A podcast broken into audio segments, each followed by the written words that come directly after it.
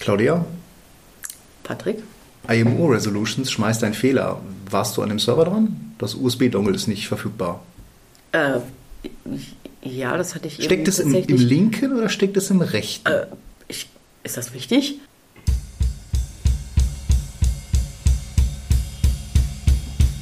Bitte korrigieren Sie das ganz schnell. Ich wage es nochmal ganz schnell. Ich muss hier arbeiten. Ich kann es mir nicht leisten, ständig auf irgendeinen Scheiß zu warten, den die IT nicht auf die Reihe kriegt.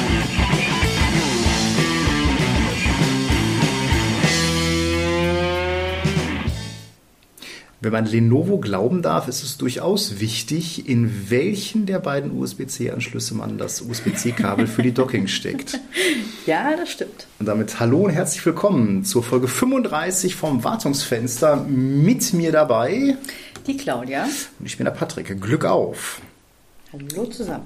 Ist kein Witz. Habe ich tatsächlich neulich bei einem meiner Lieblingskunden gehört. Ähm, das ist, also ne, zum Kontext, äh, X1 Carbon, Gen 10. Äh, so eins wie hier gerade vor mir steht. Ähm, die gleiche Docking, aber komische Glitches. Kein Bild, Bild flackern, ähm, äh, irgendwelche Sachen, die nicht gehen. Du musst den hinteren Port benutzen, oder? Ja, du hast ja auf der, äh, also bei dem Gen 10 auf der ähm, linken Seite sind zwei USB-C-Anschlüsse. Ja. beides USB 4, Thunderbolt, lalala. Also laut Specs sind die identisch. Aber, aber, laut Lenovo muss man das Dock immer in den rechten von den beiden äh, den reinstecken, Ah, genau. okay. Äh, Also nicht der mit gedacht. dem kleinen, nicht der mit dem kleinen ähm, äh, Power-Symbol äh, oben drüber. Spannend. Ich muss jetzt auch einen Blick auf mein, meins werfen. Und bei mir ist das das hintere. Aha. Ja, guck mal, dann hast du. Ja, Und deswegen habe ich gerade im Reflex gedacht, jetzt Docking muss doch in das hintere. Oder? Ja, wenn ich jetzt dazu sage, dass ich mit meiner Kombination äh, X1 Carbon Gen 10 und äh, Lenovo Docs gar kein Problem habe, ähm, das macht die Sache nicht besser. Okay, verstanden. Aber ich warte immer noch darauf, ähm, dass ich mal dieses, äh, in Anführungsstrichen Airquotes, offizielle Schreiben ähm, von Lenovo sehe, wo das drinsteht, weil, also es gibt irgendwie ominöse Andeutungen in irgendwelchen Reddit-Threads und äh, ja, wie gesagt, diese Aussage vom Lenovo-Support. Ähm, Aber Problem ist gelöst. Also das werde ich wahrscheinlich nächste Woche Donnerstag oder Freitag erfahren. Okay. Da muss ich dann nochmal noch mal nachhören, ähm, ob das Problem nachhaltig behoben wurde. Ja, today drained me. Ich fühle mich traumatisiert von heute. Eigentlich, ja, möchtest du? Ja, eigentlich möchte ich nicht, aber Du musst. ich muss. Ähm, ja, auch einer unserer, unserer Lieblingskunden, nicht? Äh, da hatten wir heute ein größeres Drama mit Exchange ASA-Account. Naja, eigentlich kann man es so gar nicht sagen. Wir wissen noch nicht so richtig, womit das Problem bestanden hat. Ne? Genau, äh, ne, zum Kontext. Ähm, es ist ja so, wenn ihr, wenn ihr einen geload-balanceden Client-Access bei Exchange On-Prem habt, ähm, dann gibt es natürlich für den, also wenn ihr das richtig macht, dann benutzt ihr ja eure euren externen Hostnamen auch intern, schön mit Split DNS und naja, in den seltensten Fällen gibt es dafür ein SPN und deswegen ähm, wird da immer nur NTLM verwendet. Das will man nicht. So, jetzt ist das aber ein lösbares Problem, weil dafür gibt es einen sogenannten Alternate Service Account. Äh, Das ist quasi nichts anderes als ein Computer-Account, dem man die äh, SPNs verpasst für eure internal, external URL, für eure Autodiscover URL. Ähm, Und den teilt ihr euren Exchange-Server mit. Client Genau. Access Servern mit. Also heutzutage allen Exchange-Servern in der DAC. Richtig, Ja, weil selbst genau. wenn ihr nur, ja, das, genau, ist eigentlich sogar so, wenn du, wenn du selbst wenn du nur einen Exchange hast, sobald du intern wie extern die gleiche externe URL verwendest, Mhm. Ja, ja, gibt es genau. dafür kein SPN. Ähm, äh, ei- eigentlich no big deal. Eigentlich no big deal, denke Ja, ich mal so. äh, konfigurieren, äh, dann äh, Outlook Anywhere und MAPI Virtual Directory sagen ja hier, ne, negotiate. Ja. Und Heidewitzka. Und was haben wir auch gesehen? Wir haben in den Ja, reichlich Security Event Logs Kerberos. gesehen, dass es äh, User gab, die dachten schon, Kerberos gemacht haben. Äh, auch an deinem Test-Client. Du hattest Mhm. Ja. Mhm. auch ein, ein Kerberos-Ticket für Exchange. Ne, Also sieht erstmal alles wie erwartet aus, alles schick, weil ist ja jetzt auch nicht das erste Mal, dass man das gemacht hat. Gemacht genau, hat. auch in großen Umgebungen. Ja. Ne? Vor vier Wochen noch bei einem anderen Kunden gemacht. Umgebung, genau. Genau, angeknipst geht. Mhm. Äh, ja, stellt sich raus. Wir knipsen das an Und und im Kölner Süden brennt die Welt. Mhm.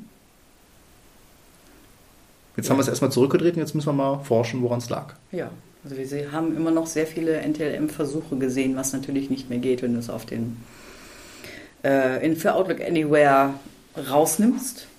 Ähm, na, wir sind noch nicht ganz schlüssig. Wir haben Genau, Logs deswegen- gezogen und wir werten aus. Richtig. Ähm, Wir werden einen ausführlichen äh, Postmortem in diesem Podcast präsentieren. auf jeden Fall. Das können wir nicht auf uns sitzen lassen. Ja, was haben wir sonst die letzten zwei Wochen getrieben? Wir waren lecker Currywurst essen in Düsseldorf, Der verbotenen Stadt. in der verbotenen Stadt. Ja, das Lustige ist ja, Currywurst essen verbinde ich so selten mit Düsseldorf. Ne? Ähm, als Kind des Ruhrgebietes Ja. äh, denke ich bei Currywurst eher an, an Dortmund, Bochum, Gelsenkirchen. Man Genau. ist bestimmt Pommes, ein Pommes-Schranke dazu. Genau. Ähm, Nein, wir waren in Düsseldorf. Wir sind eingeladen worden oder wir haben uns eingeladen äh, bei einer Nutanix-Veranstaltung, ein, so ein Nutanix-Partner-Treffen. Ähm, stellt sich raus, war wohl eher eine reine Vertriebsveranstaltung. Ich glaube, wir, waren die- wir waren die einzigen Techies da vor Ort. Ja, doch, von den Fans äh, war, ja, war ja auch ein Techie dabei. Der vor allen Dingen genauso einsam wie wir. Ja, wobei, ne? Und wir wurden dann direkt von, den, von irgendwelchen, äh, äh, von irgendeinem Distri angegraben, würde ich mal sagen. Das, ja, genau, das war so, war so sich so par hin. excellence, ne? Genau. Ja, genau. Man Sitzt sich dann so da. hin, so, wer seid ihr denn? Ach so, ja, Partner. Mhm. Ja, Ja, ich bin von Distributor. Machen wir schon Geschäft miteinander? genau. Ja, von der, von der TD war ja auch der Holger da. Ja. Ja, einen haben wir vermisst, Flo. Ne? Bitte, beim nächsten Mal Ja. muss er auch da sein. Ich Bitte. habe die Straße gespäht, du warst nicht da, wir wollten schon auf dem Absatz umkehren. Nein, ganz so schlimm war es Das nicht. es war nicht gelogen. Aber Icarus Nein, war das ist äh, schön. Ne? Vielleicht ähm, ist der Flo ja auch mal wieder in, in der Nähe. Wenn wir auch in Köln sind. Wenn wir alle drei dann mal in der Nähe sind Ja, ich glaub, das voneinander. Das, kriegen wir schon hin. Ist schwierig, das Dreckkörperproblem, ne? Ja. Ist nicht nur mathematisch schwierig, ist auch in der Praxis schwierig. ähm, ja, und dann ähm, äh, habe ich in der Folge 72 von Engineering Kiosk, da ging es um Meetings. Wie stehen wir denn zu Meetings? Da ging es ja, also Welche Art von Meetings? ja, das fand ich, fand ich ganz interessant. Also als man denen so zugehört hat, äh, stellte sich ja immer raus, ja, da werden Meetings vorbereitet und Meetings haben einen Zweck. Die Frau Kollegin guckt mich jetzt schon ganz, ganz, ganz entgeistert an. Meetings vorbereiten? Meetings? Zweck? Ja, Also ähm, Meetings nicht. ja, aber wir hatten das Thema ja auch, ähm, äh, wir kamen irgendwann mal bei so einer, bei so einer Mittagsrunde mal, mal ja da drauf, so mit, ne, wie viel Zeit verbringen wir eigentlich in Meetings? Ähm, wa- was sich ja definitiv schon bei uns ganz gut verstärkt hat, sind so Joe-Fix-Meetings, ne, wo wir mit Ja. Kunden Meetings haben, Kunden um uns Kollegen. da über laufende, laufende Sachen abzustimmen. Also so äh, Dienstleister-Kunde. Ja, Dienstleisterkunden, aber auch intern ist das natürlich echt äh, nützlich. Genau. Ne? Hat sich Vor ja dann- ist ja auch so ein Corona-Ding, Ja, genau, es war so ein Corona-Ding, wie es angefangen hat. Aber ganz ehrlich, ich möchte die auch nicht mehr missen. Ja, wobei wir hatten das ganz, ganz früher, damals TM. äh, Du meinst hier morgens um Viertel vor acht so ein Stand-up, ja? genau, richtig. Ja, also genau. Also wollte ich gerade sagen, wir hatten schon vor 15 Jahren hatten wir schon Stand-up-Meetings hier, morgens um Viertel vor acht, wo dann äh, quasi darüber geplaudert wurde, wer was an dem Tag macht. Viertel Ähm. vor acht. Ich glaube, ich würde dich auslachen heutzutage. Das, ich, das ist das Erschreckende. Wir beide sind uns sehr einig, dass Viertel vor acht für uns beide gar nicht machbar ist. Selbst Nein. acht Uhr ist schon Nein. so oh, Ja, wenn es sein muss, ne? ganz fürchterlich. Ähm, aber ja, hatten wir damals schon. Und Mhm. äh, das hat sich ja dann, ich meine, das ist dann irgendwann, ich will nicht sagen eingeschlafen, aber es gab diesen Abstimmungsbedarf dann einfach nicht mehr, weil sich auch unsere Arbeit natürlich verändert hat. Wenn man sich da ständig anschweigt, aber jetzt ganz ehrlich, wir kriegen ja, boah, mal kurz den Kopf überschlagen, wir haben drei Stunden in der Woche für interne Meetings, die kriegen wir voll. Die kriegen wir voll. Ne? Wir haben also äh, an drei Tagen die Woche hat die Technik intern so ein AMA. Mhm. Das ist ja eher so ein bisschen. Also eigentlich, war- also eigentlich ist das ja eher so eine lockere Plauderrunde. Ne? Jeder erzählt mal so ein bisschen, was, war, was, was er den Tag gemacht hat. Ja, oder man stimmt sich mal ab, weil irgendwo bei einem Kunden ein Problem. Genau, aber da gibt's eigentlich, äh, eigentlich gibt's, wir hatten da mal, glaube ich, eine, so, eine, so eine Agenda, ne? so jeder sollte Ja. mal erzählen, was er so gemacht hat, aber das ist dann irgendwann auch irgendwie, Ja. eigentlich, ist, eigentlich ist mir das auch egal. Inzwischen ist einem das auch egal. Ne? Am Anfang denkt man, glaube ich, noch, ah, man muss das viel mehr mehr steuern und ne, ja, wenn man Genau, dann halt mal eine halbe Stunde wissen, plaudert, dann plaudert man halt mal eine halbe Ja. Stunde. Ja, ja, oh, genau. Und äh, klar, so äh, ne, der eine oder andere hat dann vielleicht auch mal eine technische Frage. Wobei, wenn das ein bisschen ausschweift, dann, dann wird das ja schon mal so in extra Meetings ausgeleitet. Ja, genau. Ne? Und äh, dann haben wir ja zweimal die Woche mit der ganzen Firma ein, ein, ein, äh, eine große Runde. Ähm, dann haben wir beide ja zweimal die Woche mit dem Vertrieb eine Runde. Ich bin mir gar nicht so, ich meine, wir haben schon häufiger mal gesagt, dass wir nicht so wahnsinnig groß sind. Also ganze Firma heißt bei uns natürlich nicht 300 Leute in einem Meeting. Nein. Das wollten wir jetzt mal nochmal hier fallen lassen Genau. für die, die nicht äh, unsere Kunden sind und das nicht wissen. Genau. Also, ein ne? kleiner Laden. Schaff's nicht mit zwei Händen, aber wenn wir beide unsere Hände nehmen, dann schaffen wir es, alle Mitarbeiter aufzuzählen. Mitarbeiter minus äh, mit Geschäftsführern oder ohne? Also ich zähle mich schon mit. Du zählst dich mit, ja, dann brauchen wir. Ich Ja, arbeite doch. dann brauchst du meine, meine Hände auch, ja. Ich arbeite. Jetzt habe ich auch gar nicht gesagt, dass du das nicht tust. Aber beim Zählen, wie viele Mitarbeiter man hat, ist es eigentlich unüblich, Geschäftsführer Ja, mitzuzählen. Moment, Moment, Moment. Also, ne, da setze ich jetzt die Geschäftsführerkappe auf. Das kommt ja immer ganz darauf an, wofür man die Mitarbeiter zählt. Ne? Also, wenn es so ist, um irgendwelche Sachen auszuhebeln, dann zählt man die Geschäftsführer natürlich nicht mit. Ja? Verstehe. ja. ähm. oh Gott. Was müssen die Leute glauben, was wir für ein, was wir für ein Sklaventreiberladen sind? Ja, fürchterlich. Ganz ich sag's euch. Ach nee, kann ich nicht, mein Chef ist dabei. naja, nee, merkt das. Wir sind ja immer deprimiert und traurig und haben gar keinen Spaß an unserem Job. Nein, überhaupt nicht. Ne? Ich muss auch sehr, also ja, egal. Ähm, ja, dann, äh, was haben wir denn noch? Achso, und dann haben wir natürlich mit so ein paar unserer Lieblingskunden Ja, genau. auch noch mal immer mal wieder verteilt Meetings, so Genau. Joe wo wir uns dann irgendwie abstimmen. Genau. Ne, also teilweise wöchentlich, teilweise seltener. Genau, aber ne, das sind schon alles so, auch so. Gerade bei den Kunden, wo wir so Managed Service haben, klar, da muss man sich schon, schon regelmäßig Mhm. abstimmen. Ähm, aber ja, ne, ich meine, aber da, eigentlich muss ich ja schon sagen, diese Meetings, wo wir so drin sitzen, also sowohl jetzt interne Meetings als auch externe Meetings, also mit, mit Partnern, mit Kunden, da ist eigentlich auch jetzt, wenn ich so die letzten Monate oder so mal zurückblicke, da war nie ein Meeting bei, wo ich mir gedacht hätte, okay, das war jetzt total sinnlos oder dieses Meeting hätte eine E-Mail sein können. Eigentlich, äh, nee, nein, eigentlich ist das schon ganz geil. Also Hm, eigentlich, jetzt, wo du das sagst, ich habe mir noch keine Gedanken darüber gemacht, aber doch. doch. Okay, das müssen wir dann, Meetings ein. Das Okay, machen dann- wir aber unter vier Augen. das müssen wir dann, das müssen wir dann nach der Aufnahme mal erzählen, welche Meetings das, welche Meetings das waren.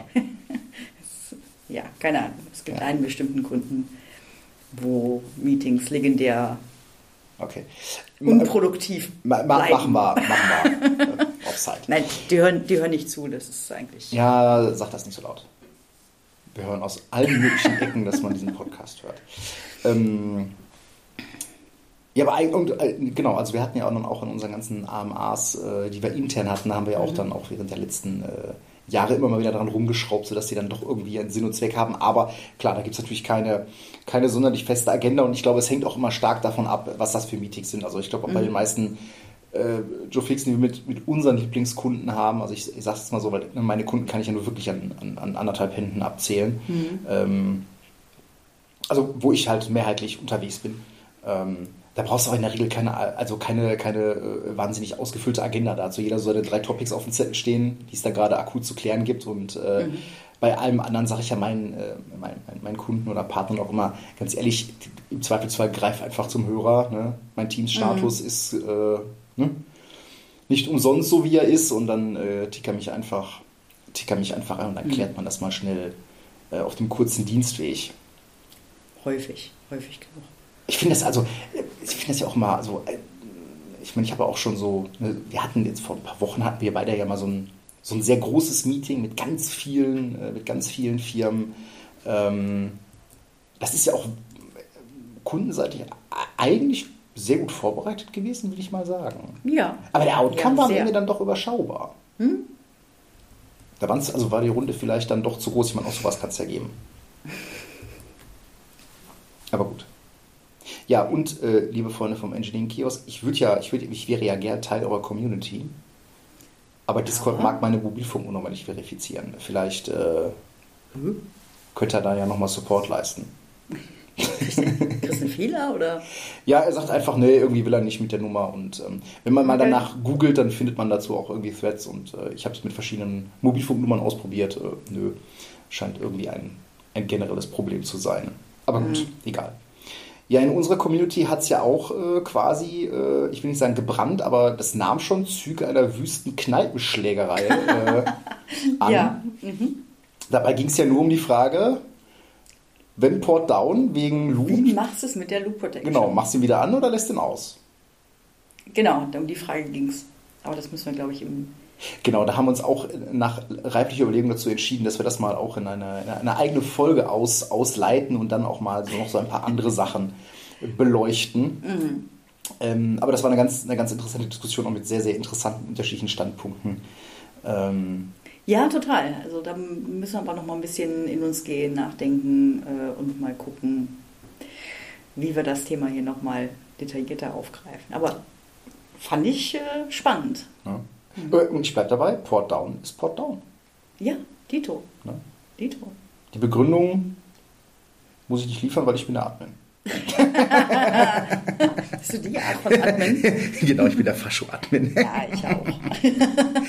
ich ja auch. Ja, apropos ähm, äh, Fascho-Admin und ich glaube, damit ähm, kommen wir dann auch mal so langsam rüber zu einem äh, Thema. Ach, du hast Themen.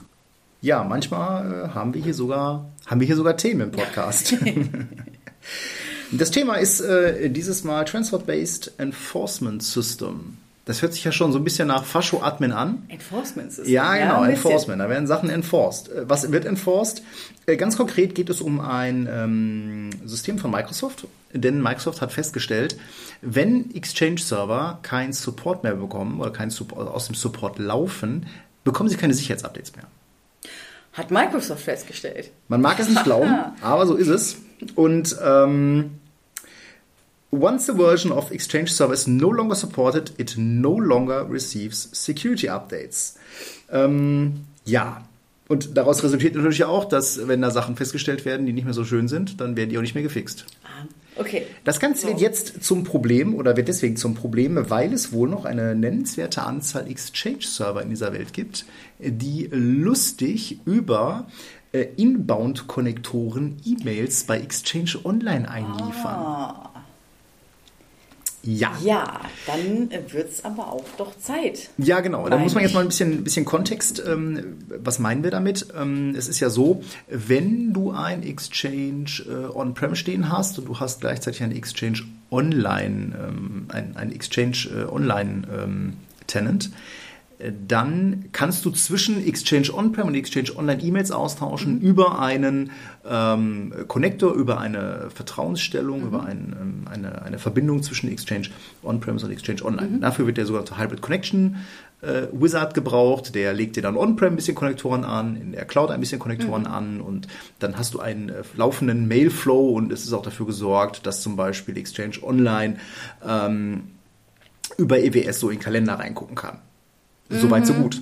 Ähm, Normalerweise. normalerweise, ja, ich weiß, Urhaut ist immer wieder ein, ein Quell der Freude. Wobei ich ehrlich gesagt, ich habe auch, also mit eigentlich hätte ich mit dem Exchange äh, Hybrid Connection Wizard nie Probleme. Für- für- ich kann nichts dafür, dass ich kann nichts dafür, dass du immer wieder Kunden an Land Ich habe ihn noch ziehst, nicht ein ja. einziges Mal erfolgreich durchgeführt. Ja, das. Ähm, Aber ja, nein, die. Konnektoren, äh, die Konnektoren, das war dann doch der Part, den der HCB auch bei meinen Kunden immer passt. Und es war immer eine unfassbare Anzahl an äh, Domänen oder an Domains, die da Kunden, konfiguriert die ich hatte, wurden. hatten eine unglaubliche Anzahl an akzeptierten Domänen. Äh, Und ich, ich glaube, der Punkt, weil der, der ist immer bei so einem PowerShell, äh, bei so einem PowerShell-Befehl auf die Nase gefallen, wo er dann für die Outconfig irgendwie 80 Domänen anlegen wollte. Und Ja. vielleicht ist einfach der Befehl zu lang geworden. Wahrscheinlich. Whatever. Aber gut, Konnektoren. Genau. Äh, Ja. oder, ähm, das Ding ist ja dieses, weil E-Mails, die über diesen Connector laufen, sind aus Sicht von Exchange Online grundsätzlich erstmal vertrauenswürdig. Und eigentlich will man ja auch gar nicht, ähm, Also selbst wenn über diese Konnektoren dann kein, kein Spam oder so geht, will man das vielleicht gar nicht mehr, dass Kunden in der Lage sind, äh, on-prem äh, so ungepatchte, äh, unsichere Exchange-Server-Versionen zu betreiben. Mhm. Und deswegen zieht man da jetzt ein bisschen die Daumenschrauben an. Ganz konkret sieht das nämlich so aus, dass mit, lass mich auf die Uhr gucken, ab Juni, also ab jetzt, jetzt? oder eigentlich ist es, ich glaube der 23. Juni ist es. Okay, aber ähm, sehr bald. Ja, in, in, in sehr bald ähm, wird Microsoft anfangen, ähm, Exchange 2007, also was schon ein bisschen länger aus dem Support ist, Exchange 2007 Server das zu Ich mich nach gerade überrascht, dass es überhaupt noch funktioniert mit Exchange 2007. Ja, ich meine, wer jetzt noch einen Exchange 2007 im Einsatz hat, der hat ja nicht nur die Migration auf 2.10 verpennt, der hat ja auch die Migration auf 2.13 verpennt. Und um von einem Exchange 2.7, ja, aber um von einem mhm. Exchange 2.7 wegzukommen, musst du auf einen 2.13 migrieren. Ich weiß. Ja, mhm. und der ist auch schon nicht mehr supported, um mhm. dann auf einen 2.19er gehen zu können. Mhm. Genau. Also, ne, da ist mehr als ein Zug abgefahren. Ja, mich, mich würde interessieren, wie viel das tatsächlich sind. Ich vermute, das sind wahrscheinlich so Small Business Server. Boah, so mit Server 2008. Mhm. Hm. Was sind das hier? 2008. Was ja. ist denn das dann hier? Small Business Server 2008 oder es gab doch mal ein 2011. Es gab ein 2008 und es gab ein 2011. Und 2011 war dann 2007 Exchange und der andere war mit 2010. Genau, das eine war genau, das war Exchange 2007 auf Server 2008 und das andere war dann glaube ich Server 2008 R2 und Exchange 2010, ne? Das war dann der 211er. Ja. Ja, nur ich, auch keine Entschuldigung. Nein, auch keine also, Entschuldigung. Ne, weil irgendwer hat ja dann offensichtlich die Umgebung noch so weit betreut, dass er Exchange Online in Betrieb genommen hat. Richtig. Ja, und ja. Ne, derjenige hat seinen Job verpennt. Sorry. Ja, auf jeden Fall äh, ab 23. Juni werden diese Server reported. Das heißt, in der mhm. EAC, äh, im Exchange ähm, Admin Center von Exchange Online, kann man sich dann lustig Reports ziehen und sagen: mhm. Oh, hier, da ist ein, ein Vulnerable Server. Ja. Ähm, Ab Juli 23 wird gethrottelt. Ja. Das heißt, diese Mails werden SMTP-konform in einem SMTP 450 abgelehnt. Und da steht dann auch drin, Alter, ne, das Ding ist outdated und ne, also, guckst du dir vielleicht nochmal, genau, genau, guck, guck, mal vielleicht, dass du das mal aktualisiert kriegst. Mhm. Ja, und ab ähm, August 23 ist dann auch wirklich Block. Diese Mails werden dann mit einem äh, SMTP, ich glaube 550, abgelehnt. Mhm.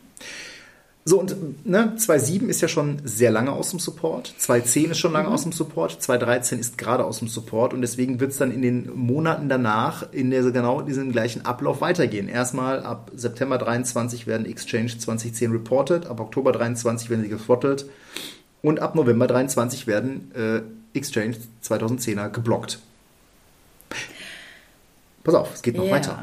So, Dezember 23, so jetzt, ne, wie in der Schule, Serie, dann werden Exchange 213er reported. Ja. Januar 24 werden Exchange 213er gethrottelt und ab Februar 23 werden sie geblockt. Und jetzt kommt das eigentlich Lustige. Diese Timeline geht noch weiter. Jetzt 2016? 2016 okay, und 2019. auch ja irgendwann aus. März 24, April 24 und im Mai 24 werden Mails, die über einen Inbound Connector zu Exchange Online kommen und von einem Exchange 2016 oder 2019 kommen, geblockt. Ja, aber da haben wir doch gar nicht die Situation, dass die aus dem Support gelaufen sind dann, oder? Ja. Das ist dann doch einfach nur Frackigkeit? Frackigkeit, ja. Ich habe keine Ahnung. Es steht auf jeden Fall in dieser Timeline drin ich, den Part finde ich echt spannend. Also, Wobei, naja, okay, also sagen wir es mal so. Also die Timeline sagt Block, aber da gibt es ein Sternchen dran und das sagt No action if server is remediated after reporting. Was immer das heißen mag. Remediated. Ah, wollen Sie nicht vielleicht auch darauf hinaus, dass Sie mh, äh, umgepatchte. Ich denke, da wird es ja, dann eher okay, darum sauber. gehen, dass du dann mhm. halt äh, nur ein altes CU drauf hast oder ja. du hast irgendwie den letzten Sicherheitspatch nicht drauf, dass dann gesagt wird, Alter, da nehmen wir jetzt auch nicht mehr an, bis du das Ding gepatcht hast. Ja. Das würde auch erklären, warum, ähm, warum es dieses, diese ERC, ähm, diesen ERC, diesen Health Check Report gibt, wo du dann eben auch sehen kannst, okay, du hast da einen ungepatchten oder ne, mhm. einen anfälligen Exchange-Server. Ähm, aber trotzdem ziehen sie da ganz ordentlich Daumenschrauben an. Wobei, mhm. wohlgemerkt, das muss man auch sicherlich nochmal erklären, es sind nur Exchange-Server und Mails betroffen, die über den Inbound-Connector zu Exchange Online gehen. Äh, wenn du natürlich dann äh, des Wahnsinns fette Beute bist und dein Exchange 2.7, 2.10, 2.13 lustig im Internet stehen hast, der dann über SMTP-Sachen rausbläst und einfach MX-Records ähm, äh, befüllt, die Mails kommen natürlich nach wie vor an.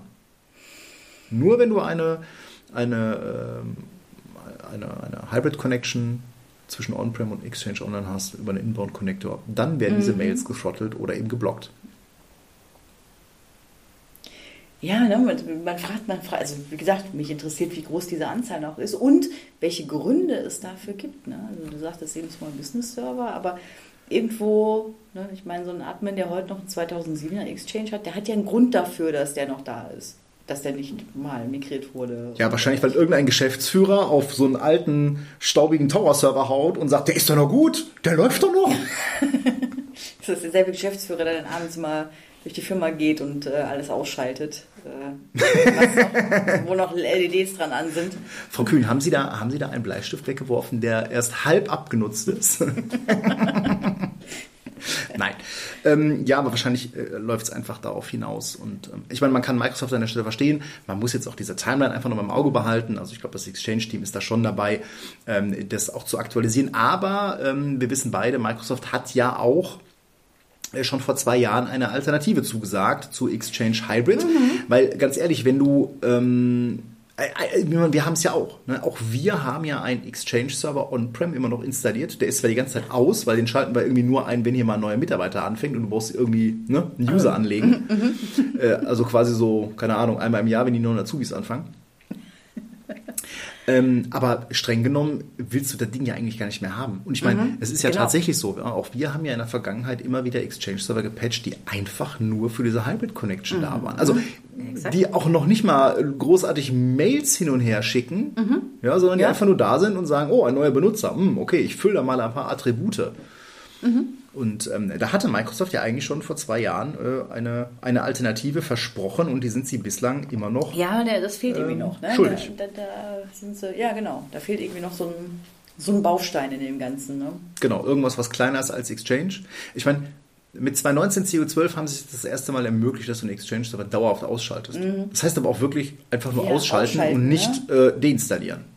Ja, hast du schon mal einen äh, Exchange-Server deinstalliert? Was passiert da? Nee, eigentlich? tatsächlich nicht. Also, der schmeißt doch nicht die, der schmeißt doch nicht die Schema-Veränderungen weg, oder? Also ich, also ich kann mir auch nicht vorstellen, dass der, ähm, dass der die Schema ähm, Erweiterungen zurückbaut, aber ähm, ich könnte mir halt schon vorstellen, es gibt ja dann kein System mehr, was zum Beispiel so ähm, Proxy-Address also das Attribut mit irgendwas füllt. Ja, das könnte man ja mit irgendwas lösen. Das könnte ja, gut, aber das, ja lösen. Ne? Genau, das ist ja bei 2019 halt diese Management-Role, die sie neu ja, etabliert genau. haben, die das dann eben macht. Ja, aber ja, das müsste, irgendwas. Das müsste gehen. Aber gut, das ist mit 2019, aber das muss ja immer noch. Du kannst diesen Exchange aber nicht deinstallieren. Du darfst ihn nicht deinstallieren. Und ich frage mich, warum.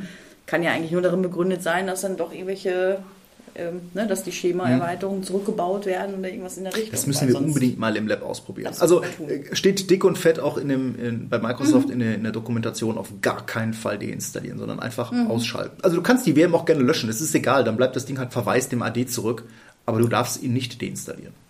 Okay.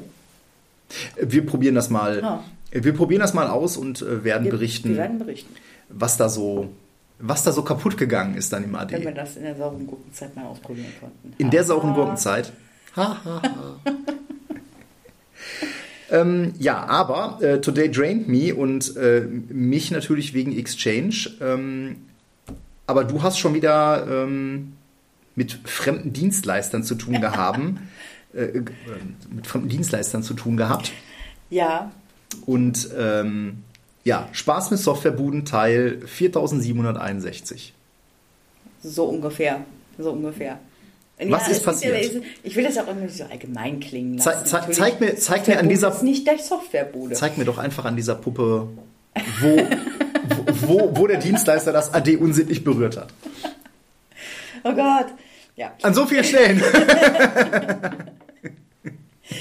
ja, es kam ein Ticket vom Kunden Und ich habe das gelesen und ich habe ich hab kurz überlegt, kann, soll ich das für irgendwen anders liegen, liegen lassen oder möchte der Patrick vielleicht Spaß damit haben? Ich weiß es nicht, aber ich fürchte, ich kenne den Kram da leider, äh, in, was die Software angeht, um die es da geht, besser als ich. du. Ja. Okay, ähm, genau, also Ticket vom Kunden ne? und darum gab es dann eine, eine Anforderung der betreuenden Softwarebude für eine größere Software, die da beim Kunden läuft. Hintergrund, ähm, da gehen wir wieder Grüße raus an den guten Markus. Ähm, man ist da gerade dabei, SQL-Authentifizierung auszumerzen, beziehungsweise SQL-Authentifizierung, die irgendwo in Klartext in irgendwelchen Files drin steht. Ich glaube, das muss man zumindest der Vollständigkeit halber erwähnen. Also grundsätzlich ist SQL-Authentifizierung ja durchaus legitim, aber Ja, was wir halt uncool finden, ist, wenn das in irgendwelchen Webconfigs drin steht. Ja, in Webconfigs drin steht oder in INI-Dateien oder ähm, irgendwas, wo es nicht stehen sollte. Genau, äh, Klartext immer doof. Deswegen SQL-Authentifizierung in der Form gilt es dann eigentlich auszumerzen. Und vor dem Hintergrund ähm, haben wir da mal eine Protokollierung angemacht und mal geschaut, von wo überall so SQL-Authentifizierungen ankommen und haben dann gesehen, okay, wir haben ja diesen SQL-Server und da kommen von zwei, drei, vier anderen Systemen SQL-Authentifizierungen rüber, die auch alle irgendwie verbandelt sind mit dieser, mit dieser Software. Und dann kam die Anforderung, also erst einmal ging voraus eine glatte Lüge, ja, über die ich mich dann schon direkt aufgeregt habe, die lautete, uns fehlen die Berechtigungen, das zu machen. Jetzt muss man leider, leider, leider sagen, die, die arbeitet schon sehr, sehr lange für den Kunden und früher hat man halt Domain-Admins vergeben. Und ja, bis heute haben die leider einen Domain-Admin. Mit anderen Worten, natürlich haben sie Berechtigungen, das zu tun. Also sie können natürlich gerne, also wenn sie jetzt das Wort Berechtigung durch Fähigkeiten ersetzt hätten, wäre das ja was anderes gewesen. Aber nein, uns fehlen die Berechtigungen, das zu machen. Ähm, wir brauchen SPNs, falls nicht vorhanden. Also das ist eine der Anforderungen. Wir brauchen SPNs für den Server und den Server, falls nicht vorhanden. Und ich sage mal, okay, für ZSPN-L brauchst du noch nicht mal Berechtigung. Also SPN zum, ne, für alle Unwissenden, Ja, ja. SPN Service, Principal Name. Names, genau. Ne, Das heißt, ich möchte unter Umständen mit einem Server unter einem Namen sprechen, den dieser Server gar nicht hat. Haben wir vorhin schon ähm, mal erwähnt, ne, im Zusammenhang mit Exchange. Ne, ich möchte ja exchange.domainname.de verwenden und nicht mein komischer Server name.domäne.local. Ja? Ähm, das ist ein Beispiel für einen Service Principal Name, den ich dann eben auf ein System geben muss. In diesem Fall geht es aber auch um Services, sprich hier geht es um den MS SQL SVC slash SPN ähm, äh, mit dem Servernamen hinten dran und dem Port hinten dran und mm, ich glaube auch dem Instanznamen. Ich glaube, man soll die alle anlegen. Genau. Warum der ganze Spaß? Ne? Wenn wir von SPNs reden, dann reden wir auch immer davon, dass wir Kerberos verwenden wollen. Und Genau. wenn ich das jetzt richtig verstehe, war der Plan dahinter, SQL-Authentifizierung auszurotten und Ja. auf Kerberos-Authentifizierung mit Windows-Benutzern Ach zu so, gehen. ja, ich dachte, das, ja, ja, ich dachte, das setzt sich erschlossen aus. Ne? Ich möchte SQL-Authentifizierung ausrotten. Da gibt es ja sonst dann halt Mhm. nur Windows-Authentifizierung. Und jetzt fragst du dich vielleicht, ja, aber warum denn dann unbedingt Kerberos? Weil man könnte ja auch NTLM und nein, wir stellen diese Frage nicht hier in diesem Nein. Raum. Ähm, alles gut, aber vielleicht fragt man uns das ja und nein, weil wir möchten kein NTLM. Wenn wir schon machen, dann machen wir schon anständig. Ähm, konkretes Problem hier in dem Fall ist, dass es ein Double-Hop-Szenario ist. Okay, Das was ist ein heißt- Double-Hop-Szenario? Das heißt, der Benutzer, also ich bin Benutzer X, ich authentifiziere mich an System A und System A nimmt meine Berechtigung und authentifiziert mich an System B. Also anders, als wenn ich direkt hingehe und mich an System B authentifiziere. Das ist also ein anderer Verlauf. Das heißt, ich muss eine funktionierende Kerberos-Authentifizierung gegen System A haben und daraufhin darf System A loslaufen und mich gegen System B authentifizieren. Delegierung, ja, ist hier das Stichwort. Jetzt hast du, also das war der zweite Punkt übrigens, den Sie angefordert haben. Ne? Wir brauchen, und die Formulierung lautete, dem Dienstkonto muss für Delegierungszwecke vertraut werden. Leider ohne Angabe, welches Dienstkonto. Können Sie doch nicht alle wen. nehmen. Genau, ja, das ist es ja. Dann kam nämlich ein Link. Es kamen Anleitungslinks dazu. Die Okay. haben mich besonders gefreut. Es kamen zwei Anleitungslinks dazu. In dem einen war die Rede von SQL Server 2008 R2. wenn wir bei SQL Server 2008 R2 von Delegierung reden, gerade für solche Double-Hop-Szenarien, darfst du dreimal raten, welche Art von Delegation da funktioniert. Das ist eine unconstrained Delegation. Selbstverständlich eine unconstrained, eine uneingeschränkte Delegierung. Das heißt, äh, ja, dieser Account darf meinen Account benutzen, um mich überall auf der Welt anzumelden. Genau, es ist eben nicht eingeschränkt, an, also zu welchen Systemen hin mhm. dein Account delegiert werden darf. Oder für welche ne? Dienste. Oder für genau. welche Dienste. Mhm. Und das macht das Ganze dann wieder hässlich. Also Delegationen ja. sind bei Kerberos ja durchaus nichts Ungewöhnliches. Das gab es schon bei Windows Server 2000. Ähm, aber eben in diesem Fall war das halt, ne, dass mhm. ein System, dein User dann für alles andere verwenden durfte. Genau. Und das will man halt nicht. Nein, das macht man nicht. Genau. Das also das ist zum Beispiel auch äh, tatsächlich etwas, ähm, was man äh, verwenden kann, um bestimmte Konten auch zu schützen, dass man nämlich dann auch im AD sagen kann, nö, dieses Konto ist nicht delegierbar. Ja, exakt. Ne? Und ähm, äh, per se, jeder, der in der Gruppe Protected Users ist, von der ja. wir auch geredet haben, ist auch per se nicht delegierbar. Habe ich eigentlich erzählt, dass mir die Protected Users letztens wieder schwer in den Arsch getreten haben? Hatte ich diese lustige Aufgabe, ich wollte nur, ne, nur schnell, ja, freitags mittags nur schnell äh, ein äh, Zertifikat auf einem ADFS-Server, also das Web-Service-Zertifikat auf einem ADFS-Server zu tauschen. Oh. Ja, es ging noch nicht mal um das Token-Signing, sondern es ging nur um das, das Web-Server. Denkst du, ja, ist ja kein Thema, ne? schmeißt du da eben drauf und ähm, dann musst du dem äh, ADFS-Account ähm, ähm, einmal die Berechtigung geben, den Private Key zu nutzen. Das mhm. ist immer kein Problem. Naja, dann äh, musst du ein bisschen PowerShell bemühen, äh, um dieses Zertifikat dann halt entsprechend ähm, zu ändern. Ne? Gibt es ein Certificate Thumbprint an und das hat nicht funktioniert. Ich habe immer ein Access Denied bekommen, immer ein Access Denied, obwohl ne, Elevated PowerShell hin und her und dann habe ich hin und her überlegt und hm, hm, hm. und dann waren die Protected Users eigentlich so ein Educated Guess. Mhm. Und mein User rausgenommen, ne? einmal Keyless Purge, einmal nochmal und siehe da, es geht. Mit dem Wissen habe ich dann gegoogelt und ja, das Problem haben auch andere. Ah, okay, okay, okay. Weil manchmal lässt sich das ja beheben, in Anführungsstrichen. Also wenn dir sowas begegnet, gerade so im Kontext Remote PowerShell, dass du einfach, einfach stur die Credentials nochmal angibst. Auch wenn es schon in dem Kontext ausgeführt wird, gibst du einfach stur die Credentials nochmal mit an. Ja, es ist ja irgendwie so ein, ähm, äh, es war ein PowerShell-Befehl auch für den, für den ADFS-Server. Da weiß ich gar nicht, ob es da die Möglichkeit gibt, da ah, Credentials okay. mitzugeben. Mm, ja, okay, gut. Aber ja, Protected Users, mhm. ne? nicht delegierbar. Ähm, so, das war wie gesagt der erste mhm. Artikel, wo ich ja schon die Hände über den Kopf zusammengeschlagen habe. Ich bin noch jetzt nicht ernsthaft ein Artikel über 2008 R2 SQL Server. Ja? Ähm, und nur die Andeutung von Constraint Delegation hat mir ja so die Nackenhaare hochgestellt. Mhm. Äh, und dem Kunden natürlich auch. Ja?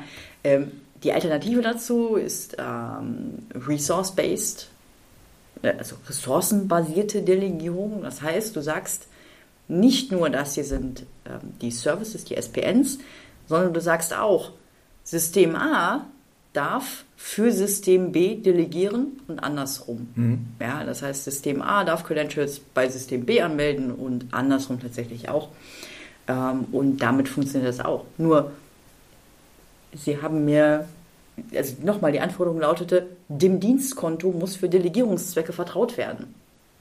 Nicht nur steht da nicht drin, welchen, sondern es fehlt auch das zweite Dienstkonto am Ende des Tages. Ähm, und ja, das macht dann immer, immer Freude, vor allen Dingen äh, einfach diese Einleitung schon mit der, mit der Lüge, ja, da fehlen uns die Berechtigungen zu. Ja, da müssen wir jetzt vielleicht auch ein bisschen, äh, noch ein bisschen Kontext zu geben. Es ist ja nicht so, dass wir jetzt hier über, über andere Dienstleister rumrennen. Nein. Aber nein, wenn der andere nein. das ein bisschen blöd aufzieht. Nein, es ist ja vor allen Dingen auch ein Wiederholungsproblem in dem Fall. Ja, ja also das, da sind wir Menschen, da trägt uns dann schon mal auf. Ja, also. ja, ich meine, äh, es hätte ja auch anders laufen können, ne? wenn man das entsprechend äh, offen kommuniziert. Was mal auf, ganz ehrlich, haben wir noch nie gemacht in anderen Umgebungen, könnten uns da bitte helfen, ja. ist das ja fein. Aber das dann so zu drehen, dass, ja, das, ne, wir können das ja nicht und das muss der andere Dienstleister machen, mhm. äh, ne? das ist halt ein bisschen. Nein, als bisschen fein machen wir dann ja auch und ich hoffe, am Ende des Tages äh, wird das eine konstruktive Geschichte. Also wir haben heute schon ein bisschen weitergemacht. Ich habe das mal auseinandergesetzt, wie das funktioniert und was ich jetzt brauche. Und dann äh, wird es schon gehen. Ja, wir halten euch da auf dem Laufenden. Äh, ich hatte da aber auch eine, eine ganz lustige Geschichte. Mm, das passt so ein bisschen äh, zu dem äh, Kuriositätenkabinett mit dem, mit dem USB-Anschluss, mit dem USB-C-Port und der Docking. Das war nicht mhm. der gleiche Kunde. Ähm, Kunde hat Windows 10, Windows 11 ähm, Geräte mit Pro ähm, mhm. gekauft und äh, packt dann über eine, über eine M365 E3 eine Windows 10, Windows 11 Enterprise mit drauf. Ähm, mhm. das ist ja nur eine ähm, Add-on-Lizenz, sag ich mal. Du brauchst ja eine aktivierte Windows 10, Windows 11 Pro und kannst dann, wenn dein User ähm, ein M365 oder ein Windows 10 E3, E5 Plan zugewiesen bekommen hat, wird aus dieser Pro automatisch eine Enterprise. Ja, das ist eine sehr einfache Möglichkeit, ähm, Geräte mit vorinstalliertem Windows zu kaufen, beziehungsweise die so vorinstallierten Lizenzen eben zu verwenden und dann halt für in Anführungsstrichen kleines Geld ein Windows 10 ähm, Enterprise oder Windows 11 mhm. Enterprise mhm. draufzupacken. Das ist so eine Abo-Lizenz. Ähm, alles ganz schick bei dem Kunden, funktionierte auch ganz lange. Irgendwann stellte sich raus, ähm, bekamen wir Probleme dabei, dass diese Abos nicht mehr aktiviert wurden und die Dinger dann von ihrem Enterprise wieder in einen Pro-Status zurückfielen, was mhm. allerlei hässliche Sachen mit sich brachte. Gut. Ähm, der Kunde hat dann auch selber schon ein bisschen Troubleshooting gemacht, hat sich zum Beispiel herausgestellt, wenn man das User-Profil platt macht und äh, der User ein neues Profil bekommt, dann ist die Kiste auch eine gewisse Zeit lang wieder aktiviert, bis sie dann mhm. doch wieder sagt, nö, Abo kann ich nicht aktivieren, mhm. geht nicht, bin wieder eine Pro. Ähm, dann ähm, hatte das äh, der äh, liebe Kollege übernommen, äh, hat entsprechend ähm, einen Case äh, gefeilt, war mit mhm. dem Kunden auch dran und Troubleshooting und Microsoft und hin und her.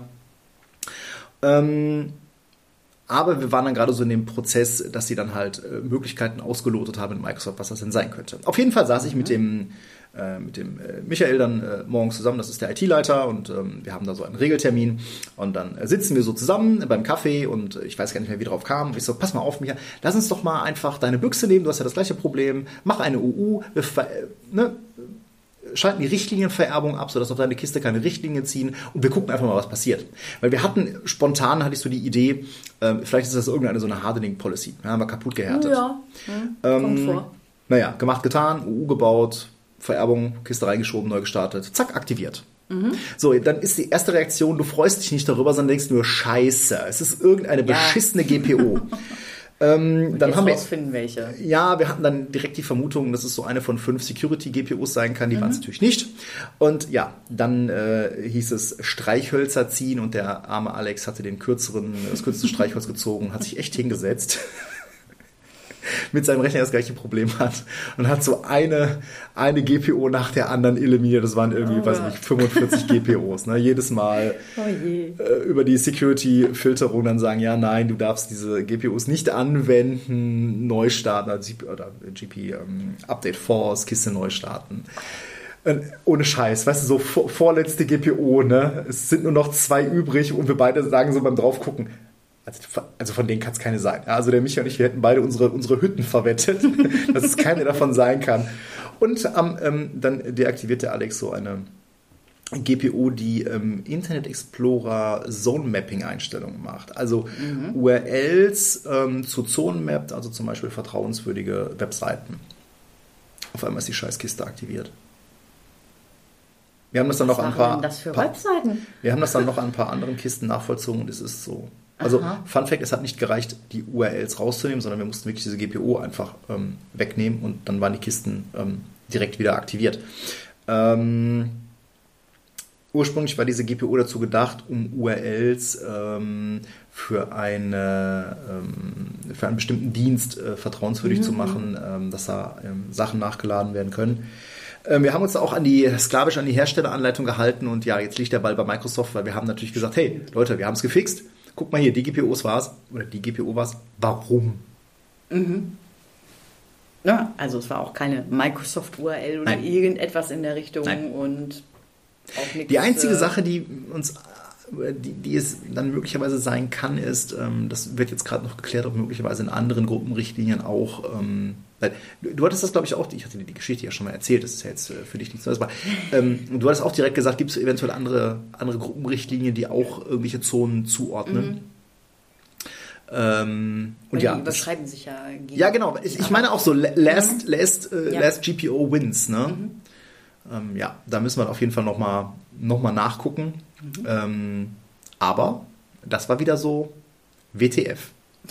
Und äh, Da musst du erstmal drauf kommen. Ja, also überhaupt dieser ganze Prozess ist, dauerte ja durchaus ein paar Tage, ne, so mit Mhm. Ticket bei Microsoft und bis das Ganze anläuft und Sachen ausprobieren. Ja, dann stehst du dann so morgens, man kann sagen, komm, komm, lass uns einfach mal eine GPU oder eine UU bauen, die Kiste da reinschieben und dann gucken wir mal. Und dann Ja. stellst du fest, scheiße, das ist irgendeine GPU, die du selber mal gebaut hast. Ja, ich mal, Weil ganz ehrlich, was machst du denn als erstes bei sowas? Ja, wir, was haben wir an den Firewalls rumgesucht? Ja, und Content-Filter und Ja, SSL-Inspection und tralala. Sicher. Die SSL-Inspection, die ja so beliebt ist. Ja, auch die hatten wir natürlich in Vermutung und ähm, nee, äh, Ja, die war es ja, tatsächlich sein, nicht. Ne? Mhm. Ähm, Ja, spannend. ja, dumm gelaufen. Dann, äh, wie gesagt, ne, wenn da sonst nichts drin ist, außer irgendwelche fremden Sites, die auf der Zone, gemappt werden. Spannend. Definitiv. Das, also, ne, das wäre definitiv was für den, für den Aufreger der Woche gewesen. Hast du denn einen Aufreger der Woche? Ich hatte den noch gerade schon. Ach so, das war schon ein Aufreger der Woche. Oh, du hattest zwei. Nee, also das Zone-Mapping war jetzt auch nicht der Aufreger der Woche. Der eigentliche Aufreger der Woche war heute eine Nachricht auf LinkedIn. Oh, Leute, Leute, Leute, Leute, Leute. Ähm, ich habe ja schon vor äh, Wochen und Monaten mein Xing-Profil platt gemacht. Äh, einfach weil da nur noch Headhunter ankam. Ja? Und ich muss Haben mir jetzt mit drüber geredet. 25 Jahren Erfahrung vielleicht nicht mehr unbedingt die Junior-Admin-Stellen anbieten Nicht? lassen. Nein. Nein. Ähm, ja, tatsächlich hat sich dann heute jemand äh, irgendwie ähm, in meinen in meinen LinkedIn-Mailbox verirrt, äh, der mir in sehr viel Text, sehr ausschweifend, also Punkt eins, er hat mich erstmal direkt geduzt. Ja, nenn mich Boomer, finde ich direkt mal unsympathisch. Es gibt Leute, von denen lasse ich mir das gefallen, ja, aber von Headhuntern nicht. Von Recruitern lasse ich mir das nicht gefallen, die haben mich verdammt nochmal zu siezen. Ja, die wollen was mich von duzen die immer. Ja, Ja. unmöglich. Naja, egal. Ja, jetzt wo du es sagst. Da hast Ja. du da so einen, der dann sagt, ja, hallo Patrick und ich habe hier ein super Angebot für dich und Storage und Backup Admin. Und da ist mir dann direkt erstmal quasi das, äh, das, das iPhone aus der Hand hab nur- gerutscht. ähm, Er und hat ich mir das denke iPhone so, rübergehalten und gezeigt und ich habe nur die ersten fünf Worte gelesen. dachte, uh, und ich denke mir so, what the fuck? Ich, also, ne? Ich, äh, Storage und Ja. Backup Admin. Jetzt nichts, nichts gegen diese Tätigkeit an sich. Ey, alles cool. Ich habe lange, lange Storage gemacht, lange, lange Backup gemacht. Aber pass mal auf.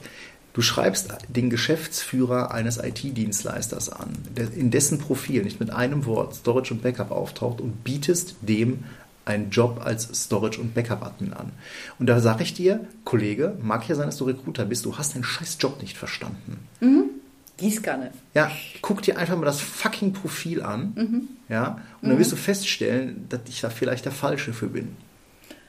Wäre mal ein Anfang. Und dann auch noch diesen, diesen, diesen letzten Satz so, ey und Patrick, und wenn der Job nichts für dich ist, vielleicht hast du ja jemanden, der sich verändern möchte. Fuck you. Den habe ich gar nicht gesagt. Also, ernsthaft. Vielleicht kennst du jemanden, der sich verändern möchte. Nee, finde ich, finde ich ganz übel. Ähm, Ja, es ist.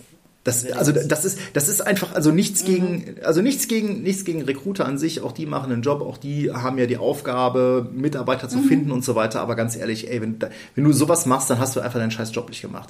Ja, dafür gibt es doch das Profil, dafür schreiben die Leute da Sachen rein und dann gucke ich da rein und dann denke ich mir doch, okay, das ist vielleicht der Falsche dafür. Also ernsthaft. Natürlich.